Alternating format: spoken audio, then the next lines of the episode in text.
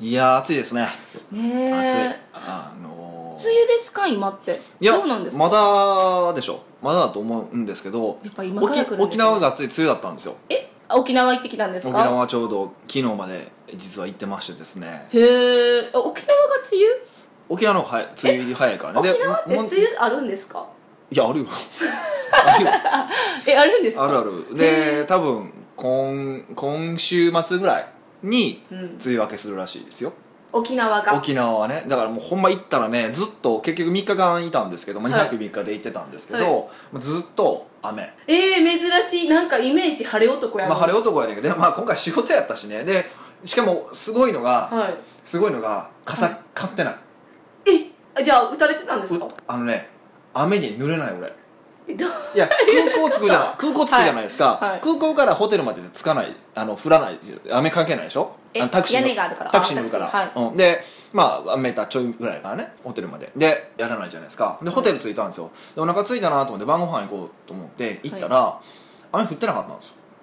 あそれは歩いたんですか？いやでまあちょっと歩かなあかんねんけど、まあ、タクシーに乗って近くまで行って歩くって感じだったんですけど、降ってなくてはい。大丈夫だったんですよ。はで出たんですよ。あご飯食べ終わったんですよ。まだ降ってないんですよ。で買い物実は買い物せなあかんので買い物したんですよ、はい。で買い物終わってタクシーに乗った瞬間に降ってきたんですよ。いさーて。そう。であのそのまんま、まあ、ホテル。ホテルやから濡れないでしょ？はい。で翌日また朝起きたら降ってるんですよ。ザーザー降り？降っとんなーみたいなもうあもう まあとりあえずせっかく夏用のねお気に入りの白の靴はまあこれ履いていかれへんなと。はいで諦めて、まあ、違う草履で行ったんですけど、でまあ仕事とかもろもろやったんですけど全部僕が移動する時は降らず降らずでへ一個も傘をささずに結局沖縄は過ごしたんですよ、えもうすごいですね。俺の晴れ男具合すごい。途中スタバも行ったんですよ。スタバスタバ行ってもその時めっちゃ降るんですよ。入ったら降って出たらそうそうやむやむみたいなね。もう晴れ男具合がね恐ろしかったですよ。もう自分の晴れ男具合が拍手送りました自分で。なんやろね。もう もはや俺が晴れじゃないかみたいな感じですよね。ほんならもうぜ全開的に晴らしてくれって感じですけどね。本当にねあの松岡修造か俺かいうぐらいの晴れ具合でした そけれど暑いやん。暑い。俺暑くないわ。そうそうそうそうそうそうだったんですよね。で、はい。い、やほんでちょっと気になったことがあって。何ですか？いやほんでね、うん。沖縄からまあ昨日ちょっと帰ってきたんですよ。はい。で荷物が出てくるじゃないですかあの飛行機ですよね。飛行機で飛行機はい。で降りたらあの荷物手荷物荷物そう手荷物がそう手手荷物があのなんていうのあれ。レーンにベルそうそうベルトコンベヤーっていう 流れてくるじゃないですか、はで流れてきたらはい。傘がね4本ぐらい流れて5本ぐらい流れていたんですよえ何？あの単品でみたいな感じだから単品でだからカゴにパッと入っててまあなんかそれそれぞれの人のものだみたいだったんですけど結局別々の人のものだったみたいなんですけど、はい。あの傘？ご傘が？傘が流れてきたんでどうもな傘は持って入ったらあかんっぽいんですよ。ちょっとよくわかんないですよ。ああ機内あだって凶器になるからですよね。あそうもしかしたら鉄砲かもしれへんし007とかだったらね、うん。はいまあ、分からへんねんけどね、はでやったんですよ。流れてきたんですよ。うん。でその5本のうちねもう不思議やったんが、はい。5本のうちね4本がはい。ビニール傘なんですよ。もう捨てろ。そうそう。そうやねん。そうやねん。それなんですよ。あ言っちゃった。捨てろよって思ってて。なんでなんと思って。しかも帰り大阪も晴れてたんですよ。あー。降ってたらまだわかるけど、はい。なんで捨てへんのかなと思って。えそれ買うのがもったいないからですよ。ってことなんかな。いや、はい。しかもね、はい。しかもね一はい。本は、はい。もうねあのー、わかりますかね？あの先っぽの方がね ちょっとこう黄色くなってるんですよ。だからすんごい長い間使ってる感がもう満載だったんですよ。あのビニール傘を。そうそうそう。長持ちと言えばいい感じ。だいけどやまあねその物持ちがいいと言えばいいんやけども、汚いわ捨てろよって思って。もうそれが気になって気になって仕方なかったんですよ。いやーだってやっぱもったいないんですよ買うのが。いやでもでも300円400円500円のもんでしょ？でそれがね、やっぱこう渋るんですよ。だってその単発的にやったらいいけど、うん。このシーズンって何回もそういうシチュエーションに出くわすじゃないですか。梅雨。でもその時って基本そのタイミング傘って持ってます？大体持ってないからもう僕すぐ買っちゃうんですよ。だから僕は悪いと思ってるんですよ。そのアホみたいに買うのも僕みたいなアホみたいに買うのもおかしいと思ってるんですよ、うんうんそれはそれは僕間違ってると思ってるんですもうその消本費もう消費文化のね 間違ったこの資本主義の権限やっていうのは やや反省してるんです。ややですよ。ややですよ。ね。あのー強調しなくていいであんまりあんまりしてないですね本当はね。あの経済回らないんで。でもおそれ以上にーはい。なんでそんな汚い傘を持ってるんやと。しかも何やったらちょっと穴開いてましたからね残念ですね。いやうん分かるんですけどね。なんかもったいないもん。いやもったいないに尽きる。いやもったいないのは分かるんですよ。もったいないのは分かるけど、はい。そんな汚くまで持つのはもったいないじゃないでしょ。何々ないなんですかただの捨てられない。捨てられない。うんあるもん。だ使えるか多分あいらつ仕事できへんなと思った。のあのおっさん。もう絶対そういう話になると思った。だってパンツの太さもえらい太かったし なんでその太さやねん。しかもなんでその長さやねん。みたいな。スラックス履いてはった入ったんですよ。あのスーツのねなかなかちょっと短めだったんですよ、で白のソックスなんですよ。それはお前仕事できへんわと思って こいつほんまあかんねやろなと思いながら僕見てしまってたんですよ。やっぱ共通するんですかねそういうのあはダメなやつはダメなんやろなと思って。まああと残りの4本はどんな人かは見てないですよ。その1本だけもうこう出口が出てきた瞬間ぐらいにもう急いで撮ってたんですよ。お前が急いで何かあんのかと思ったんですよそれはちょっと偏見そんなそんな時給高ないやろと思ってて。間に合わなかったとかあるじゃないですか。え？俺が待ち合わせしてる時間に間に合わないから早いかなみたいな。だからタイムマネジメントできへんねんもう。みたいなすごいまあ偏見な目で見てしまってたんですけど。めっちゃ偏見超偏見なの分かってるんですけど。いやちょっと不思議だったんですよね。だからあのーまあ物を大切にするのは僕素晴らしいことだと思うんです。へえ思うんですね。いやいいと思いますよ。それはまあそれぞれ考え方もあると思う、うん。で僕はそんなにあのビニール傘をずっと持っておこうなと思わないんですけどほらビニール傘とかでもほら入り口にめっちゃくちゃたくさんあるような家とか会社とかあるでしょ、はい。ああいう傘絶対潰れますもんね。えそうなんですあか絶対ダメ。えじゃあみんな何ですか？折りたたみそうできる人は折りたたみ傘を持ってるとか？ビニール傘でもいいんだけどもう一人一本じゃないですか。で雨降って、降った時はもちろん持ってるけど、はい。晴れてる日にビニール傘がいっぱいある会社なんて絶対ダメですよね。ああみんな持って帰らへんってことですよね。そうそううちの会社在庫12本あるけど絶対それでほとんどあとないでしょ、はい。基本捨てるじゃないですか、はい。もうそこなんですよいやそれ整理整頓なんですよ。うーん。整理整頓。そう。で要は物がたくさんあるから整頓整頓しないといけないわけでしょ。で物が減れば整頓しなくていいんですよ。あそうですね。そう。ぬなんかこうやけに納得してしまうじゃないですか。でもっと言うなら、い。もっと言うならその物を置くということははい。物を置くということは実はお金かかってるんですよ。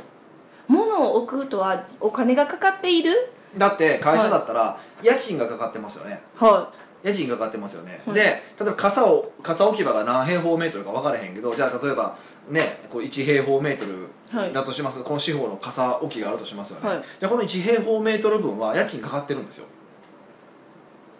えそれでもなんかこうこ一室借り取るからそれも含めてっていう話じゃないですか。ということででもそれ以外にもっとお金になるようなものにを置く方がいいかもしれないし、もっと言うとそのいろんなものがたくさん変に目に入ることによって、はい。特にその余計なものが入ることによって、はい。生産性を落としてるわけだからお落ちるわけだから。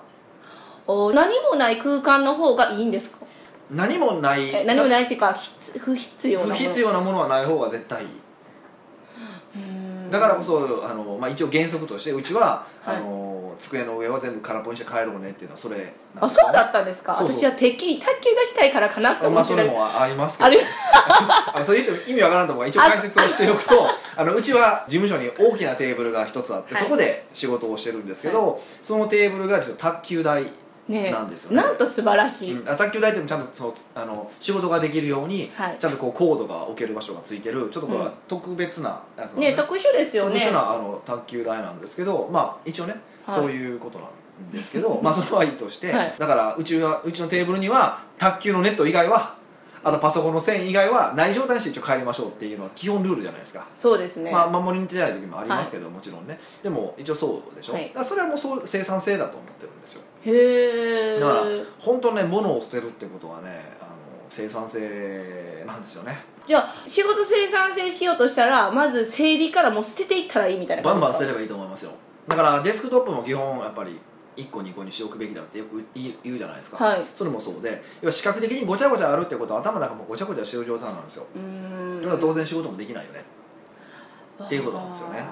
それなんとなくわかります。自分のデスクトップが綺麗の時とこううわーってある時のなんか自分の気持ちが違うというか。そうそうそう。だからすっごい仕事が忙しい時って、はい。もうデスクトップがわちゃわちゃになるじゃないですか、はい。でその時にあの忙しいからわちゃわちゃになってるっていうのもあるんですよ。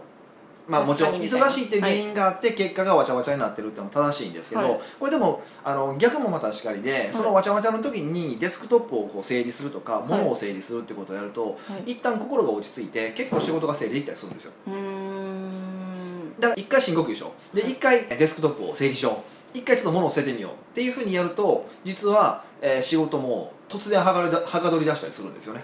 そうなんですね。だから僕自身もこう仕事がうまくいかないなっていうふうに思った時とかって、結構本棚をこう捨てたりと結構僕たまにやるでしょ。はい。なんかいきなり立ってからなんか捨て始めますよそうそうね本捨てたり捨て始めたりとかするじゃない大体それ自分が調子が悪い時ですね。へえだから一度リフレッシュしてまた飛びかかるみたいな。そうそうそうそう頭の中をリフレッシュするっていう意味では、うん。その捨てるっていうのはすごくいいと思うんですね、うん。これはなんか、まあ、一部は科学的に実証されてるんですけど捨てることがね生産性につながるってなかなか実証されてないんだけども多分うん。や,、やるとみんな経験的にあそうだよねって分かってもらえると思うんで、うん。なんでなのかちょっと僕も分かんないんですけどいろいろあのー探してるんですけどね。その根拠を探してはいてるんですけどなかなか見つからないんですけど。整理することであの仕事の生産性がアップするっていうなぜ上がるのかっていうその科学的な根拠は分かんないんですけど、うん。まあ、あの上がるのは間違いないことなのでぜひやっていただけるとおいいんじゃないのかなパソコンとね。いうねあの、うん。僕としてはお勧めしたいところなんですけどもね、ただねなんか捨てれないんですけど。ほえこうなんて言うんですか？整理ができてないかわからないんですけど、うんどんどんどんどんきれくしても次から次へとあこれは置いとかなあかんなって思ったら、うん。デスクトップに置いてたら、忘れないじゃないですか視覚的に入るから。うでも忘れでも忘れてるでしょ実は。はいそうなんですよ。なんかなんか6個以上になったら忘れていくじゃないですか。はい。だからすごく簡単で、はい。えっと、デスクトップは基本的に、まあ、保存用と、はい。一時保存用と保存であずっと保存し長期的に保存しておく用と一時保存用と Now の仕事だけにする Now だけにするんですよ。はい。で保存用と一時保存用はフォルダにしておくんですね。はい。でいつか使うかもしれないな後で参照するかもしれないなと思うものはとりあえず一時保存にバーって全部掘り込むんですよ。はい。デスクトップにはその今してる Now やでやってるはい。あのワードファイルとかエクセルファイルとかはい。それだけにしてもうそれが終わったらそのまんま、えっと、もう保存用のフォルダとか一時フォルダに入れる。で、まあ、新しい仕事に切り替わったらまた新しい仕事のだけデスクトップで置いてっていうふうに参考にするっていうのが大原則なんですよねうーん。えもう一回今してるのはデスクトップにポンポン入れてもいい？出す出す。1個だけだから。ね一個だけ。ででも一時保存と保存。保存。この保存は永久保存みたいな。常に使うやつですか、まあな長くそう保存するものとか。で分からないものはとりあえず一時保存に掘り込んでおくってことなんですよ。えー、じゃあもしかして一時保存ブワーっていっぱいファイルあるんですか？ああそれでいいんですよいいんですよ。それでいいんですよ。でも視覚的には3つしかないから、はわちゃわちゃ感が減るじゃないですか、はい。っていうふうになるんですよね。じゃあ定期的に一時保存見てますか？見る感じ。あたまにだから暇になったら一時保存見てあこれもいらんくなったなとかっていうのもあるし。ああその時はやらなきゃあかんって思ってたけど過ぎてみたらやっぱいらんかったっぽいみたいなのもあるってことでですか？その時はあのあれにするんですよ。日付順に並べ替えるんですね。日付順に並べ替えてあの開いてないもの3か月以上開いてないものは無条件に捨ててもいいんですよどうやって日付順に変えるんですか？それはちょっとパソコンのあの操作の問題なので日付順に並べ替えてください。検索してくださいグググレカスですね。ググレカスひどいググレカスとか言わないでください。全然いいんですけど。あのそうですよ。っていうふうにんやっていけば基本的にはそんなにわちゃわちゃにななりにくいですよ、まあ、でもやっぱりそとはいえなるんでね。やっぱり普段生活をしていると仕事をしていると溜まってくるのは間違いないところなのではい。あのしっかりと、うんうんまあその整理する時間っていうのは取っていただくといいんじゃないかなとはもう思う次第でございますね、うーん。えそういうの好きですよねヒデさん。なんか綺麗好きというかなんか整理好きというか。いやだから僕多分綺麗好きでも整理好きでもないんですよ。何なんですか？ただ仕事の生産性を上げたいだけなんですよ。だから僕運動してるのもそうでしょ。トレーニングって仕ことですか？事仕事の生産性を上げたいからやってる。え？えっと健康であることがいいってことですか？だから僕健康になりたいと一切思ってなくてそんな健康マニア的な感じやのに？だから健康だと健康だと仕事の生産性上がるでしょ。風邪ひいたら仕事の生産性落ちますよね。うんでお腹痛かったら仕事の生産性落ちますよね、はい。ああそう。全ては何なんですか？ビジネスが原点みたいな。でしまあ、僕の場合はその仕事と遊びがつながってるから全てにおいてその生産楽しくめるとかも含めて生産性が高いっていう意味合いに言えれば、そのために健康があるだけなんではい。別に健康自体は目的じゃないですよね楽しく生きたり楽しく仕事をするために健康があるから必須やからそうそう健康をを維持活動をしてるだけなんで。一番いいのはね最高なのはやっぱ中山筋肉なんですよね。中村えあ中山き筋肉の。中山筋肉筋肉です健みたいうな。そそう健康が大好き。健康のためなら死んでもいい。じゃないですか。あれってすごくて、はい。だって健康そのものが目的化してて、はい。その健康が大好きなんですよえはい。てかその自分の目的とやりたいことが完全に一致してるっていうことっていうことは、はい。人生にとって素晴らしくないですか？おいなんかそういうの言われたらなんかびっくりするじゃないですか。と僕は思ってるんです、はまあ、だから僕の場合はだから別に健康維持活動をしてなくて仕事の生産性が上がって、あの遊び楽しくできるので別に健康じゃなくてもいいと思ってますよ別に。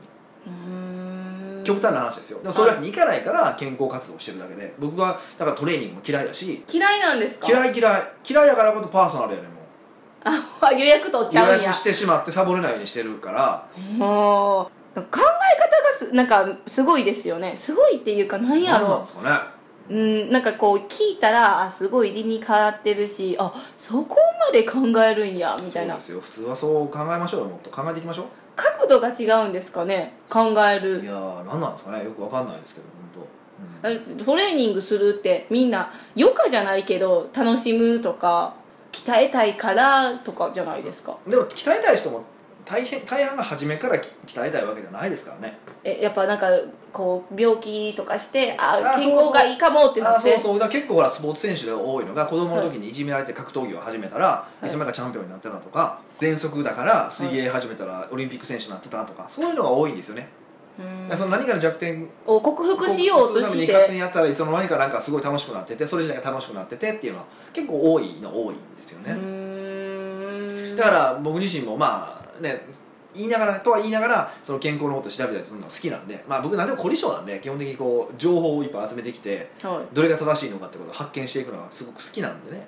それ自体はねそれってって何を物差しで決めるんですか？いろんな情報いだってなんか情報ってどっちもあるじゃないですか。ね。いいはいいえ糖質がいい糖質が悪いとかでしょ？とそうそうそうそうそう。うそれの判断基準は何なんですか？あ自分が経験してみたいな感じですか、えっと健康に関して言うとあのほとんどの場合やっぱ最後自分の経験じゃないと無理っていうのはありますよね。立証するのが？あのーまあ本当に科学的に分かってることはまあ別として、うん。ほとんどの場合結構科学的に実証されてないことが多かったりするんですよね。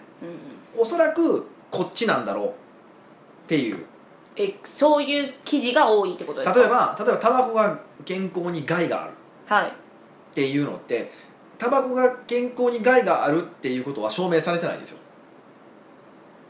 タバコの何かのエキスかあそうみたいうないことそういうことじゃなくて あそれは本当それでも含めてなんですけど、はい。それは、はい。そうじゃなくて統計的に見たらタバコをたくさん吸う人っていうのはこういうふうに亡くなる率が高いよね。とかそのそれで死亡する率が高いよね。吸わない人と比べたら統計的に見るとタバコは良くないよねっていうだけだから人によっては別にタバコだタバコ吸っても100 110歳まで生きてる場合もいてるわけじゃないですか。うん確かに。そうだから結局最後は個別具体的になっていくんですよね。そうするとやっぱり実感のところと、あのところとかもやっぱり増えてくるんでリスク要因は当然まあ減らしていくっていうのはもちろんそうなんですけど、うんうんうん。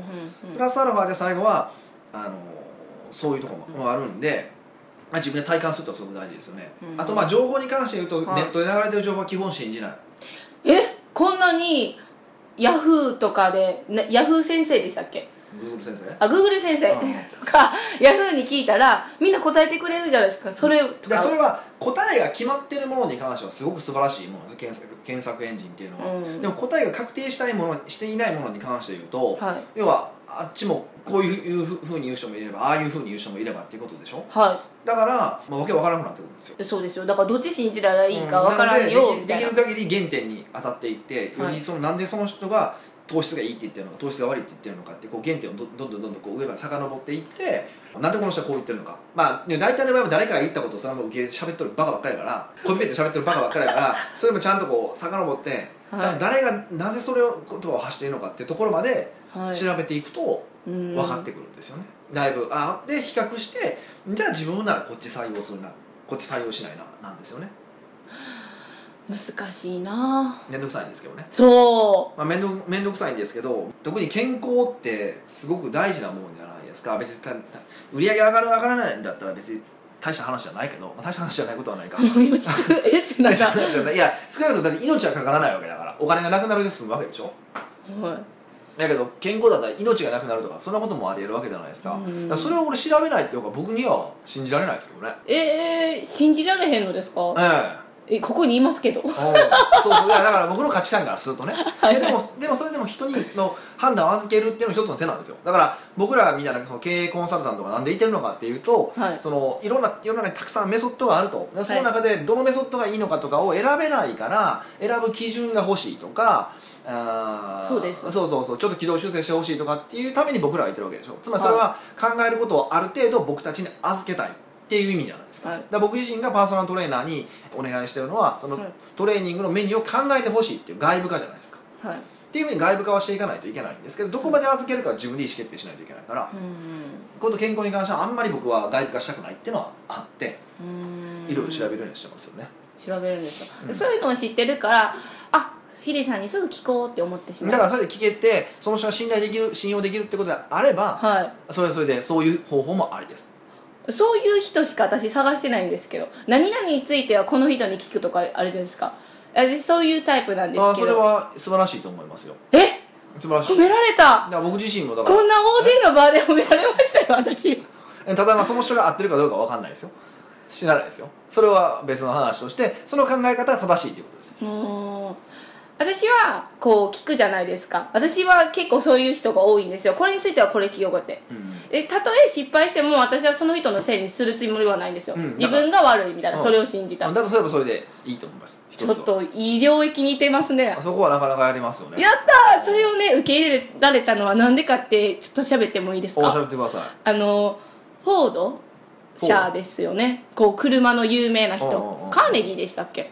フォードですよね。カーネギーは別やね、フォードが、うん。そのフォードって車を作ったんですよね。鉄道でした。うん、車やね。車。あれどうしよう、まあ、そういうストーリーがあるじゃないですかフォードに、うん。でフォードはその車とかそういうことについては何も知らんけど、うん。記者たちが意地悪して何々について言ってくださいとか言ったんですよ、うん。じゃあなんか僕は答えられへんけど電話一本でその質問に答えられる友人がいるみたいな。僕の代わりに答える専門家がいてるってやつあそうそうそう。それ聞いた瞬間ピカーンみたいな。まあ、自己啓発は有名な話ですよね、それをあ私は多分こういうタイプなんやと思う。うん。って思って、うん。そっから取り入れたんです。なるほどどうですか？素晴らしい。やった素晴らしいスタンディングオベーション。もうオベーションではないけど、一人。やっうん。いいと思いますよ。た、まあまあそのだからそれは仕事もそうじゃないですか。だ得意なことは自分でやって、はい。不得意なことは任せるっていうのも同じことだと思うんうで、ぜひねあのそういう考え方取り入れていただければなと今日のポッドキャストすごいいいですね。ね。私ルンルン。雑談からね。まあ、あのそろそろ始めないとこれ後半がね 短くなるんでそろそろ始めましょうか。はーい。北岡秀樹の奥越えポッドキャスト。奥越えポッドキャストは仕事だけじゃない人生を味わい尽くしたい社長を応援します。改めまして北岡秀樹です。ミカです。はい。じゃあ今日は？今日はですね、はい経営者じゃなくても生きてたら絶対こういう時があるやろうって思う悩みがあったんですよ、はいはいはいはいそれに答えていただきようと思いますはい、いただきよう、いただきようでいきいきますよ。はい、ありがとうございます。はい、はいニックネームうん、出る釘は打たれるうん、これ出る杭やねんけどね。まさかここで来たか。ここで来ました。出る杭ですね。出る杭が打たれる。これねこの人にそれも前言われたんですよえ、読め、読めますかって言って？読めますかじゃなくてあの多分会社名の由来の話してた時にこれをモチーフにしたらしいんですよああ、そうなんでね。私がそのあそのなんか言葉出すってるって出てくるああ、そう。釘って思っ出てたる釘が打たれるってそうそうそうう。出る杭ですからね。でも同じ理論ですよねだって、いや、だって出る釘は打たなあかんもん。でえそうなんじゃないんだって釘は出てるから打たないといけない。いけないでしょ？うん杭もそのえ杭はコール。違う。杭は違う。どんどん伸びていったら邪魔こう他いいろんなとこ比べて、はい。出てるものに関しては邪魔され伸びるのは邪魔されるよって話だから、い。全然違うからね。釘出てる釘はそれはもう叩いてやらなちゃんと釘の手なさないからね。うんなんか同じ理論やのになんか。全く理論が違う。違う。理論って何が理論かも分からへんけど理論がそもそも考え方が違う。はい。じゃあ行きましょはい、はい。ではいきなりですが、うん最近流れが悪い感じがします。う、うん、サービスにクレームが入り返金を要求される。サービスを買うという話になっていたので早々に着手を始めていたのに。早々にね、あ早々に着手を始めていたのに、うん。キャッシュフローを原因に契約を保護にされる。うん。他にもまだまだあるのですが過去さほど起きていなかった一般的に自分にとって悪いと思われることがたくさん起きます、うんもちろん原因分析はし改善を行うなどなどのビジネスマンとして当たり前のことはやっていますが、どうも流れというものがある気がしてなりません、そして例えば返金の時には面倒だからもういいやってことで流れのままに返金しちゃう流れのままにパターンと別に返金保証もつけないつけていないし返さねえよという流れに抗うパターンとがあるように思います、また流れが逆にめちゃめちゃいい感じという時もあります。こうした流れがいい時悪い時どういう心構えをするといいみたいなものはありますか？なるほどね、はい。あの追伸にすごい素晴らしいことが書いてありますね。え美香さん。見えないです。美香さん保護抗う読めました、まあ、漢字で書いてあったんですけど、保護にするって言うと抗うっていうのと。まあこれでいくとそれ以上に釘というし そうそうそう。えー早々に早々に出てしまうし、えーあのちなみにこれ読め保護と抗う読めたように聞こえたと思うんですが先に調べてメモっております。一応それは先にあの報告をしておきます、いや。えーまさかのあのこの方が、はいの思っている以上に読めなかった。と そうですね。もうなんか罠にはまりましたよね。もうこれ当分これいけますね。この漢字読めないネタだけで多分あの15回ぐらいいけますか？私でもちゃんと申し上げますけどええ。関係2級持って関ますから。係ないしね。使えへんかったら意味ないし。ね。もうあのまさに資格が意味がないってことがここで立証されましたよね。資格取るだけの勉強やったからかな、ねまあ、まあそれだけじゃないとは思うんですけどね。はい。えーっとということで、まあ、運の流れの話ですよね。はい。これね、うん。すごい思うことがあります。あーまああの基本ね基本ね人って、あまあほほん多分客観的に見るとですよ。はい。客観的に見ると実は運の流れってないんですよね。えないんですか？いやうーんと科学的に言うとね。ななんていうかな。あの悪い時が悪いことが起こった時にさらに悪いことが起こったらうわめっちゃまた悪いことが起こったやんってなる例えばね。はい。例えばすごく分かりやすい話でいくと例えばじゃあある人が友達あの知り合いがこう病気になりましたと。はい。すごいかわいそうやなって思ってる時に事故に遭いました。うわーついてないわ。でさらに100円落としました。うわ100円落とした。っていうふうにこう悪いことが連続で続いてるから悪いって感じるわけでしょ？はい。でもこれ単体で起こることもあるわけじゃないですか。はい。で例えばじゃあ逆にねえっ、と今月売り上げが5000万突然入ってきました。よっしゃそこではい。例えば車ポンってぶつけられた車ぶつけられたとししましょう。ーはい。まあついてないけどまあ5000万入ったしええかってなるでしょ？なりますっていうことなんです。人ってそのもはい。ともと持ってるそのいろんなフレームで初めこれでいくと今の話だったらその友達の病気っていうフレームから始まって、はい。悪いことが起こるとそういうところでやっぱつなげたがるんですね。その例とかも同じじゃないですか。ここって昔お墓があった。お墓があったところで何かちょっと不思議なことが起こるとお墓のせいじゃないんか。って思っちゃうわけですね。でもそうじゃなくてお墓がなかったところであれ？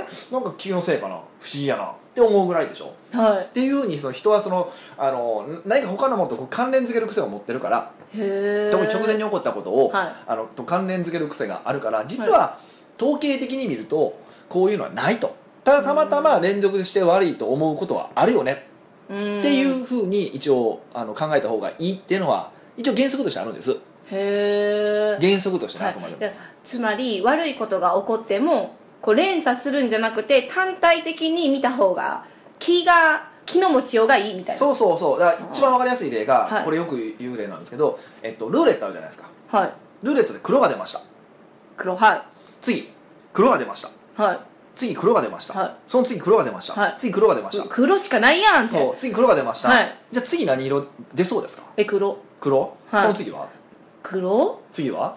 じゃあ赤みたいっていう感じでしょ、はい。つまりこれ黒が続いてるからそろそろ赤が出るに違いないと思ってるんですよ。なはい。でしょ、はい。これ正しそうな気がするんですけど、はい。これあの数学的に言うとですよ。数学的に言うと、黒が出てその次に黒が出る確率と黒が出てその次に赤が出る確率って同じなんですよ。そうですよね。だってそのこれは黒と赤しかないから。そう。2分の 1×2 分の 1×2 分の 1×2 分の 1×2 分の 1×2 分の1だからはい。あの単にそれだけの話なんですよ実は数学的に言うと、はい。そのずっと続い続くっていうのもありえるんですよ単に。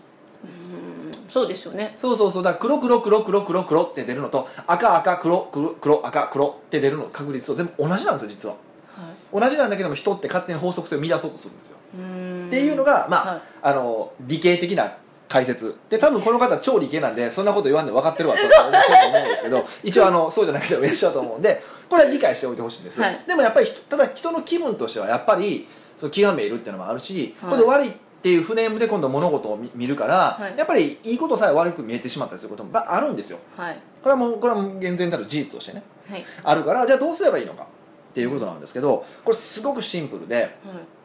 いい時に基準を決めておくことなんですよいい時に基準を決めていく。自分の流れがいい時にってことですか？そうそうそういいなって感じてる時に自分が例えば悪くなった時にどういうふうに考えてどういうふうに行動するのかっていうことをはい。基準を決めておきましょうってことなんですよ。へー。えーどうどうやって決めたらいいですか？こう悪い連鎖が起こった時のモチベーションをこれにしようみたいな感じですか？っていう例えば一番はこれ、まあ、ビジネスの話なので、はい。ビジネスでいくとその自分の行動指針っていうのを決めておくってことなんですよ。行動指針。うん、例えばうちの会社の場合だったら、はい。えっと行動指針っていうのが、えっと5つありますよね、えっと構え打て狙えとか説得禁止とか仕事は遊びだとか、まあ、利益よりも価値観とか、まあ、努力なんてクソだこの辺の,、まあ、あの詳しい内容に関してはあのうちの秘密基地 J のねあのホウェブサイト見ていただければ、あのまあ、載ってるんで読んでいただきたいんですけど、はい。要はこういう行動原則を決めてるわけですよ。だからこの行動原則に従って行動することをより意識するってことなんです。でやっぱり調子が悪い時って例えばこの一番分かりやすいのでいくと利益よりも価値観っていうのがうちの要はこれもうバリューとして行動原則としてはい。決めてるのに、はい。ちょっと儲かってなかったらここであーちょっとこれ儲かりそうやからやってみようかなと思って価値観から外れるような儲け話に手をつけてしまうとか。っていうことがはい。起こってしまうんですね、はい。やっぱこれも起こってしまうんです、はい。だからこそ調子のいい時にちゃんと自分なりの行動指針を決めておく。で決めておいてで、えーそれに従って行動をこれいい時も含めて、はい。い、い時もそれに従って行動する癖をつけておくんですよ。でそうすると悪い時は悪い時も当然その癖をつけているからより行動それに行動しやすくなるし、はい。悪い時こそそこに戻ってそれに従って行動するっていうことですより早くあのいい方に戻りやすくなります。戻ったら感じやすくなります。正しくは、うん。うん。納得。そう。なのであのーやっぱりそうなんですよ。そこそこで例えば、ね、利益より価値観をいきなり、ね、利益の方に求めてしまうとうん。ギャンブルになるわけですね、はい。で張って失敗したらああ失敗した。って言ってまた運が落ちていく。っていうのがやっぱりこうあるんですよね、はい。なのであのこの辺りに関しては、まあ、そういうふうに意識していただけるといいかなと、あのうん。いいと思います。特にだからだから会社の会社のその企業理念とかねはい。行動指針とかねはい。っていうのはなんであるのかっていうと僕はその調子が悪い時にも使えるから他にもいろんな理由はあるんですけど、うんあの一つの大きな理由はこの調子が悪い時にこそこれが使えるからだと僕は思ってます。うん、うん。メモメモって感じ。もうすっごい納得しましあありがとうございます。ありがとうございます。いやありがとうございます。本当そう言っていただいてありがとうございます。でもし、はい。あのこの方がはい。この人麻雀できるんかな？わからないんですけど麻雀ができるという方はい。であれば、はい。まあ、麻雀できなくても読んだらわかるんかな？なんとなく、うん。あの A クラス麻雀っていう本あの本があるんですよ。はい。A クラス麻雀、えっと、浅田哲也さんっていう超有名な伝説の「まあ、麻雀放浪記」っていう本を書いている方なんですけど。漫画ですか？うん？本普通の本。文庫本なんですけど、あのすごい方なんですよ。はい。直木賞も取ってて違う名前で直木賞も取っててこの浅田哲也っていう名前で麻雀系の小説ギャンブル系の小説を書いてる方がいらっしゃって、まあ、もう亡くなりはったんですけどね、この方のその A クラス麻雀っていうその麻雀のやり方を教えてくれる本本があるんですよ。でその中ではい。あのまあ、麻雀の打ち方が書いてあるんですけど、い。その運の原則みたいなことをもう一緒に語ってくれてるんですね。うんうん。要はまあ上流れだみたいな話を書いてるんで、はい。これまで読んでもらうとちょっとまああの今の話だと違う観点からね、あの上内容内容が、うん。まあ、分かるのかなというふうに思いますんでぜひへあの A クラス麻雀も合わせて読んでいただけるといいかなと。ーうん。すぐ読みそうですね。うん、麻雀が分かればね 一番いいんですけどね。どうなんかな、うん。うんうん分かるかちょっと分かんないですけどぜひちょっとお勧めしたいなと思います。ただ今アマゾンで見るとはい。あの中古本しか売ってないみたいなんであれなんですけどぜひ、はいうんうんうん買っていただけるといいかなと思います。へえはい。出る杭に打たれるさん。はい、いかが出してでしょうか？うん、カミカミですけどね、いや思ったんですよ私ではって。しかも出る杭は打たれる3やしね、杭。うん、出る杭に打たれたら。杭は打たれる3ね、はい。ここも多分 PS に書いてなかったんですけど、うん。ここもね絶対狙って書いたって今思った悔しい。もうこれ挑戦状ですよね私に対する。挑戦状。ぜひ来週からも他のどんと来いやぜひ全然めげませんからね。皆さん 感じいただけるといいかなというふうに思います。あありがとうございました。ありがとうございます。